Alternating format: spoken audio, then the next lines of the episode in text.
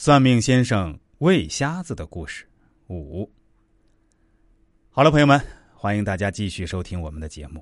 这个故事非常精彩哈，大家是不是迫不及待的想要知道接下来发生了什么呢？下面我们就继续把故事讲完。鬼驱除掉了吗？魏瞎子迫不及待的问道。你让我看看啊，哥。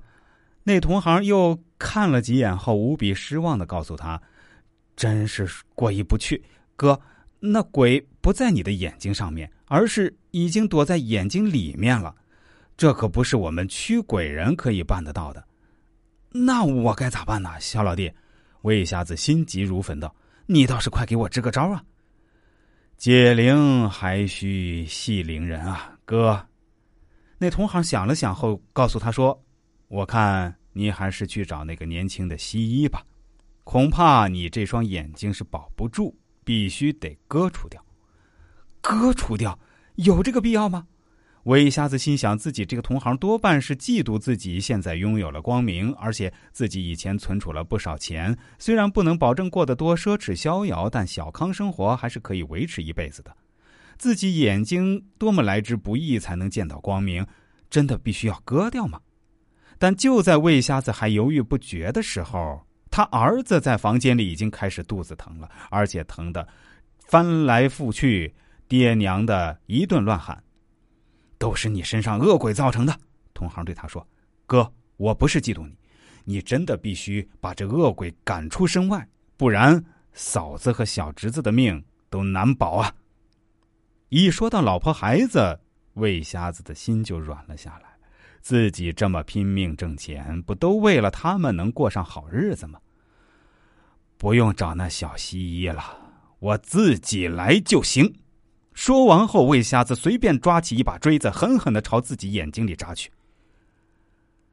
魏瞎子终于又成了瞎子，而且因为他毕竟不是医生，那眼睛被刺后显得很难看，就像是两个黑洞一样。如果你真的看了一眼，保证你今天晚上睡不着觉。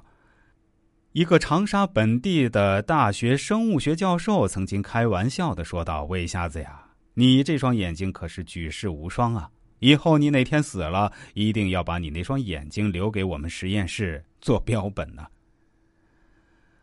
魏瞎子重新变瞎后，他先前那些超能的预测力并没有得到恢复。他已经成了一个完全平庸的人，而那恶鬼也没有从他眼睛里驱除出去。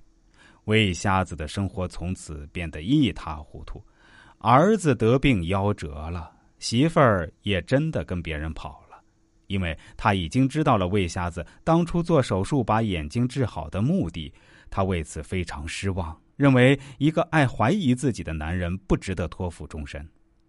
更糟糕的是，魏瞎子先前那些算命挣来的钱，后来都被土匪们侵占了。土匪们还砍断了他的双腿，割断他的舌头，让他变成了瞎子、瘸子加哑巴。再后来，是他那先前被建议去开布伞店的墨镜男子供养了他的晚年生活，这也算是不幸中的万幸了。其实，除了眼睛上有鬼附身外，魏瞎子的心里也住着一个鬼，那就是他的心魔。好了，朋友们，今天的故事就讲到这里。关于一个民国时期算命先生魏瞎子的故事，不知道大家喜欢吗？欢迎留言告诉我。